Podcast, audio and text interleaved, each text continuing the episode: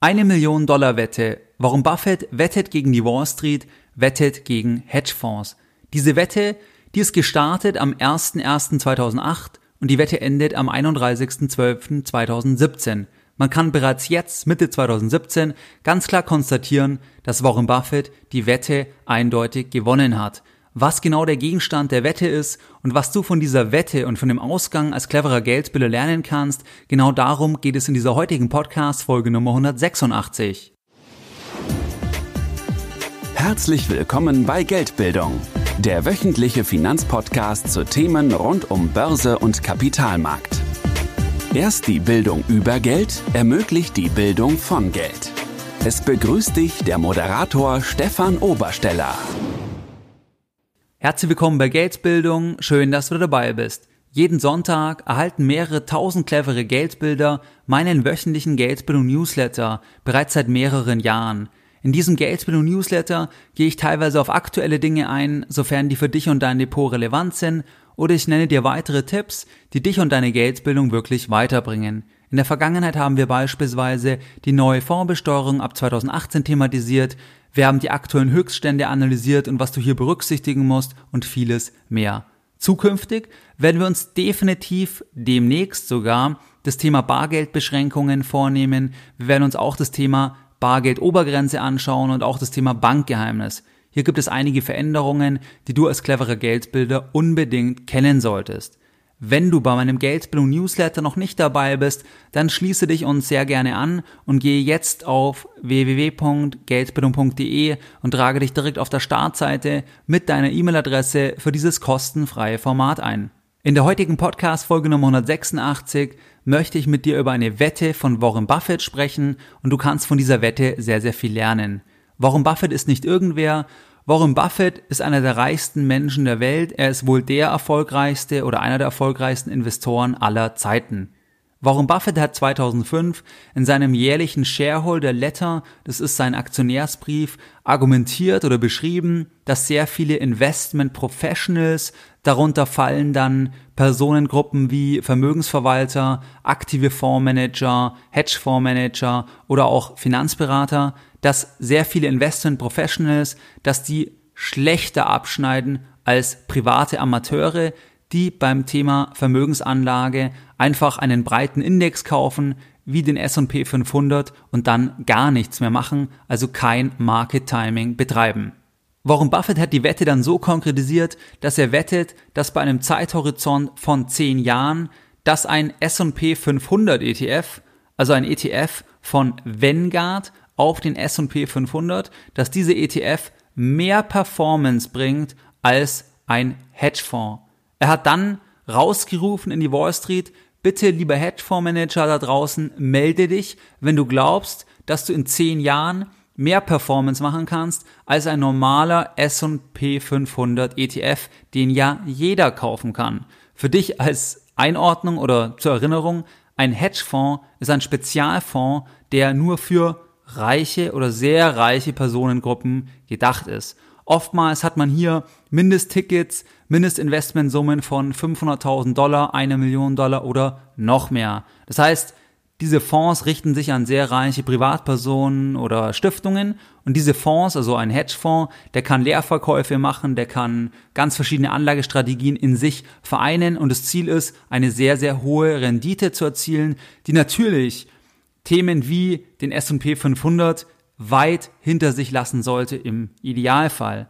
Warum Buffett glaubt aber nicht daran, hat so die Wette ja auch aufgestellt und gesagt, bitte melde dich, wenn du glaubst, dass du mehr Performance machen kannst und ich gebe dir 500.000 Dollar nach 10 Jahren, wenn du das beweisen kannst. Das Interessante war, dass sich erstmal keiner gemeldet hat, was ja irgendwo merkwürdig ist. Warum meldet sich kein Hedgefondsmanager und sagt, ja natürlich Warren Buffett, den S&P 500, diesen Standardindex, den schlage ich doch leicht mit meiner ausgeklügelten Strategie. Warum meldet sich erstmal keiner?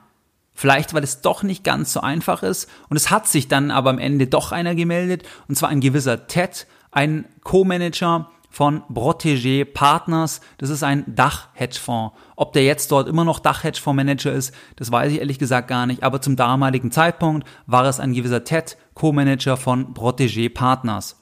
Dieser Dach-Hedgefonds-Manager hat sich gemeldet und gesagt, jawohl, ich glaube, dass ich diese Wette gewinnen kann. Ich setze auch die 500.000 Dollar von meinem eigenen Geld ein. Das heißt, insgesamt geht es um eine Million Dollar und ich glaube, dass ich diesen ETF, den der Warren ausgewählt hat, dass ich den schlagen kann. Dieser Dach-Hedgefondsmanager, der macht beruflich gesehen letztlich Folgendes, dass er Kapital einsammelt von Anlegern, von reichen Anlegern und dieses Kapital dann auf andere Hedgefonds allokiert, die dieser TED, die dieser Dachfondsmanager für interessant erachtet. Auch das hat er bei dieser Wette gemacht. Das heißt, dieser Dach-Hedgefondsmanager hat fünf weitere Fonds, fünf weitere Hedgefonds ausgewählt und war so insgesamt dann in über 100 Hedgefonds investiert. Und diese Gruppe, die war jetzt die Referenzgruppe zum S&P 500.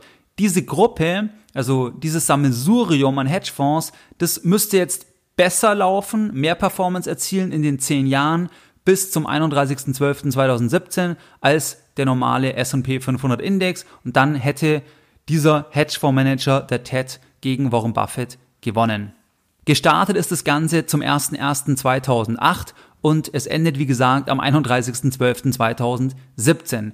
Es gibt jetzt aber im Juni 2017 bereits einen ganz klaren Gewinner und der Gewinner ist Warren Buffett. Das heißt, der S&P 500 Index, der hat einfach besser performt, wesentlich besser performt als ein Konstrukt, was konstruiert ist für sehr reiche Menschen und dieses Konstrukt hat wesentlich schlechter performt. Zur Erinnerung, es hat sich ja erstmal gar niemand gemeldet. Das heißt, keiner hat sich getraut, gegen Warren Buffett anzutreten mit einer letztlich äußerst simplen Wette.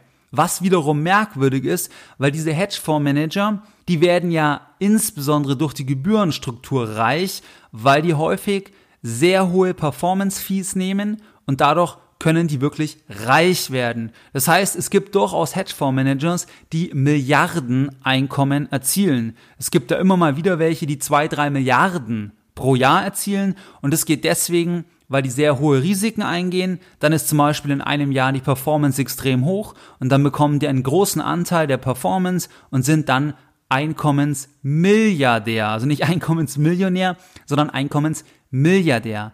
Umso verwunderlicher ist es doch, dass keiner erstmal die Wette eingehen wollte.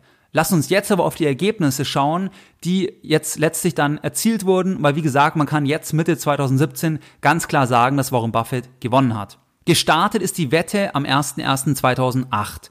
Es gibt also jetzt fünf ausgewählte Fund of Funds, also Dach-Hedgefonds und die wurden dann entsprechend gewichtet und wurden immer verglichen dann mit dem S&P Index.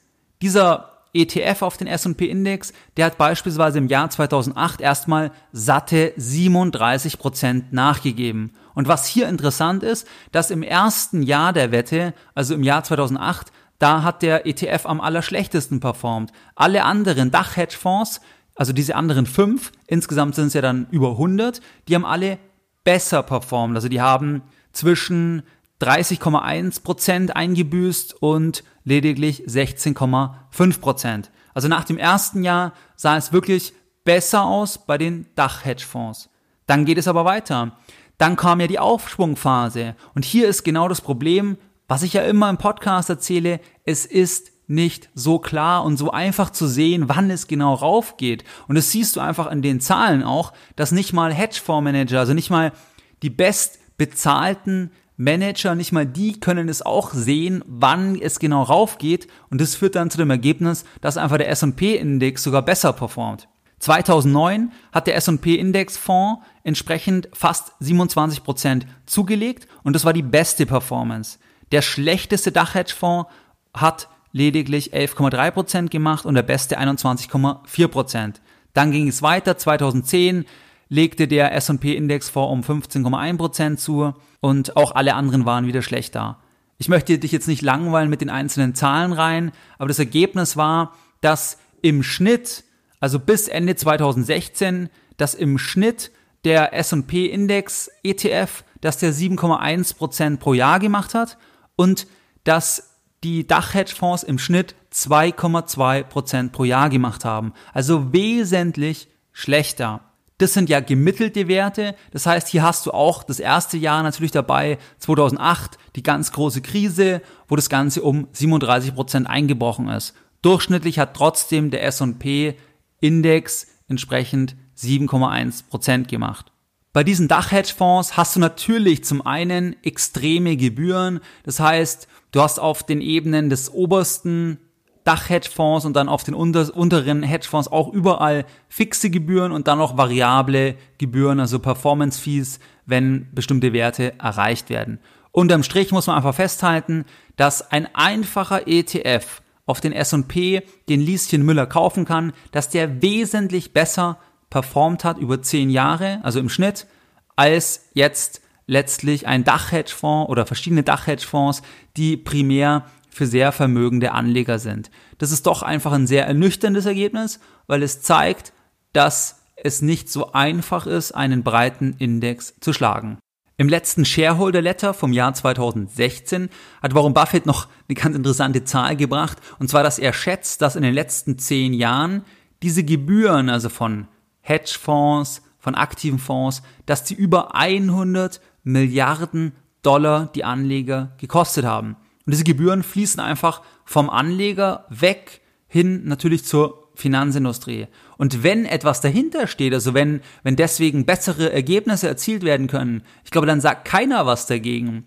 Aber das Extreme ist ja, dass diese Gebühren nicht mal etwas bringen. Und das sieht man jetzt auch in dieser Wette, dass trotz den Gebühren, die man auf den verschiedensten Ebenen hat, fixe Gebühren, dann variable Gebühren, dass am Ende des Tages die Performance wesentlich schlechter ist als bei einem ganz normalen S&P 500 Index ETF. Was kannst du als cleverer Geldbilder jetzt von diesen Zahlen lernen? Du kannst als cleverer Geldbilder davon lernen, der erste Punkt, was ich immer schon sage. Superreiche bei börsennotierten Wertpapieren können nicht in bessere Sachen investieren. Sie können teilweise in andere Sachen investieren. Also es gibt Anlageklassen, wo man Mindestticketgrößen braucht, also wo man erst ab 50.000, 500.000, erst ab eine Million investieren kann. Ja, das stimmt.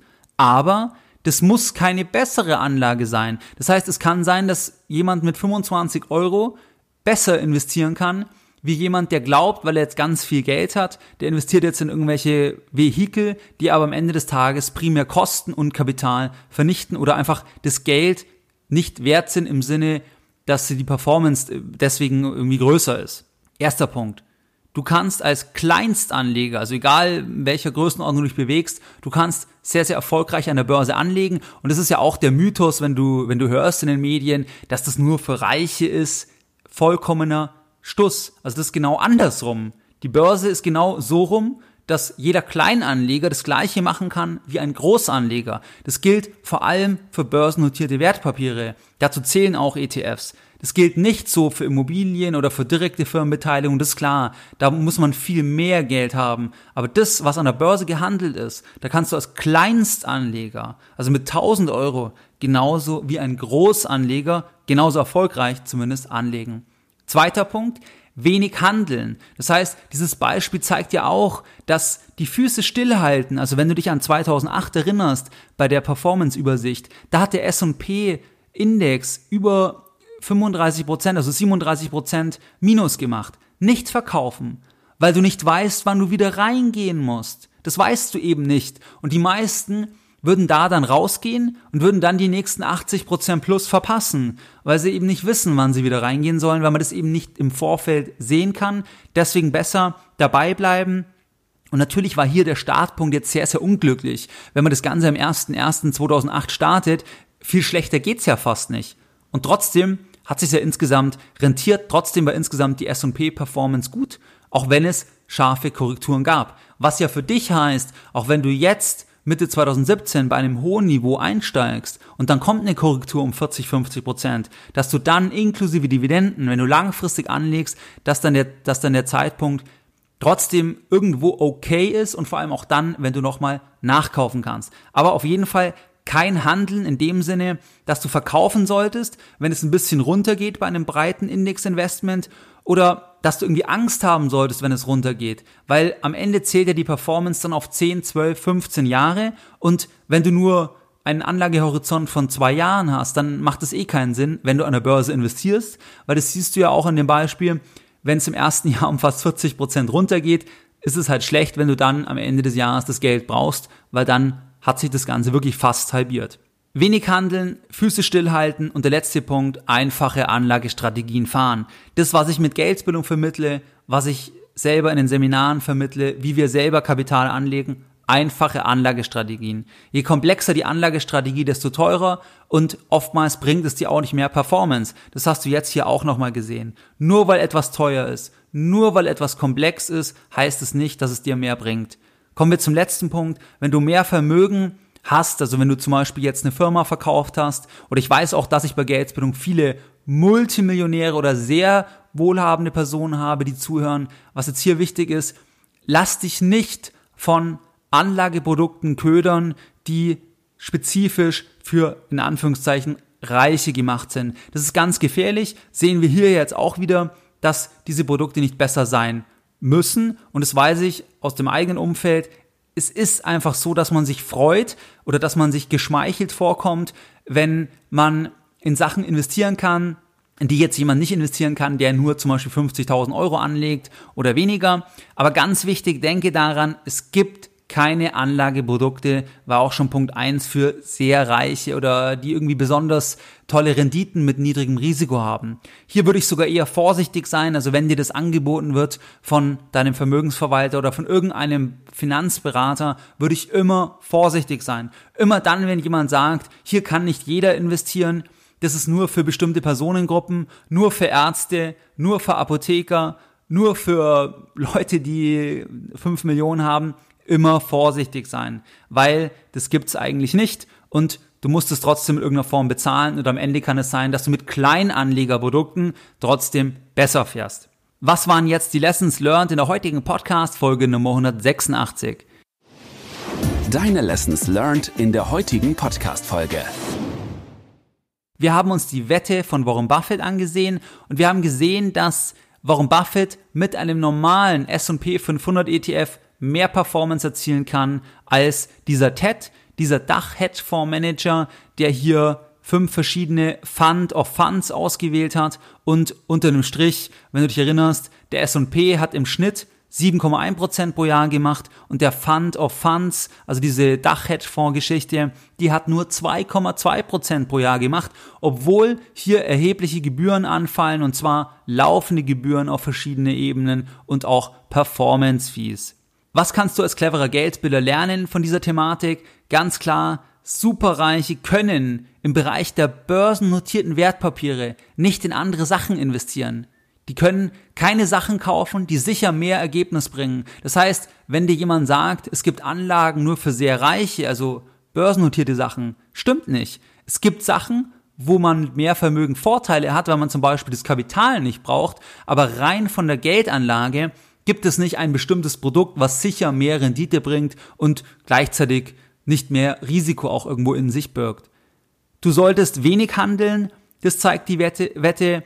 Füße stillhalten, einfache Anlagestrategie fahren. Und nochmal ganz wichtig, wenn du mehr Vermögen hast und dir bietet jemand etwas an, spezifisch für sehr Vermögende, dann immer zweimal hinschauen, immer daran denken, Moment mal, vielleicht ist sogar ein Kleinanlegerprodukt trotzdem erfolgreich, auch wenn du natürlich sonst dann erlebst, dass man immer irgendwie was Besseres oder was Exklusiveres bekommt. Im Geldanlagebereich ist das nicht so. Also im Hotelbereich ist es klar, wenn du jetzt in ein Hotel gehst, wo du 400 Euro die Nacht zahlst, 300 Euro die Nacht bezahlst, da kriegst du wahnsinnig was geboten. Das kriegst du ja niemals natürlich jetzt von der Größe des Zimmers, von der Ausstattung des Zimmers. Das kriegst du niemals bei einer Pension. Aber das ist im Anlagebereich nicht so, weil im Anlagebereich interessiert dich ja die Performance und das Risiko. Und das ist hier nicht so, dass du mit mehr Vermögen das Luxushotel bekommst, im Anlagebereich, was dann mehr Performance bei gleichem oder weniger Risiko bringt. Also immer daran denken, gibt's nicht und vorsichtig sein.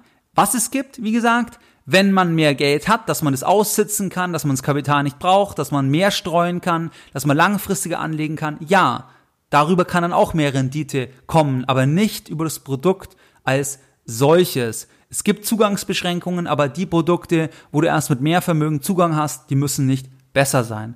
Wie du es gewohnt bist, möchte ich auch die heutige Podcast-Folge wieder mit einem Zitat beenden und heute ein Zitat von Geldbildung selbst. Je weniger jemand über eine Sache weiß, desto leichter trifft er Entscheidungen, weil er sich nicht aller Optionen und Risiken bewusst ist. Mehr Informationen zu Themen rund um Börse und Kapitalmarkt findest du unter www.geldbildung.de. Und immer daran denken, Bildung hat die beste Rendite.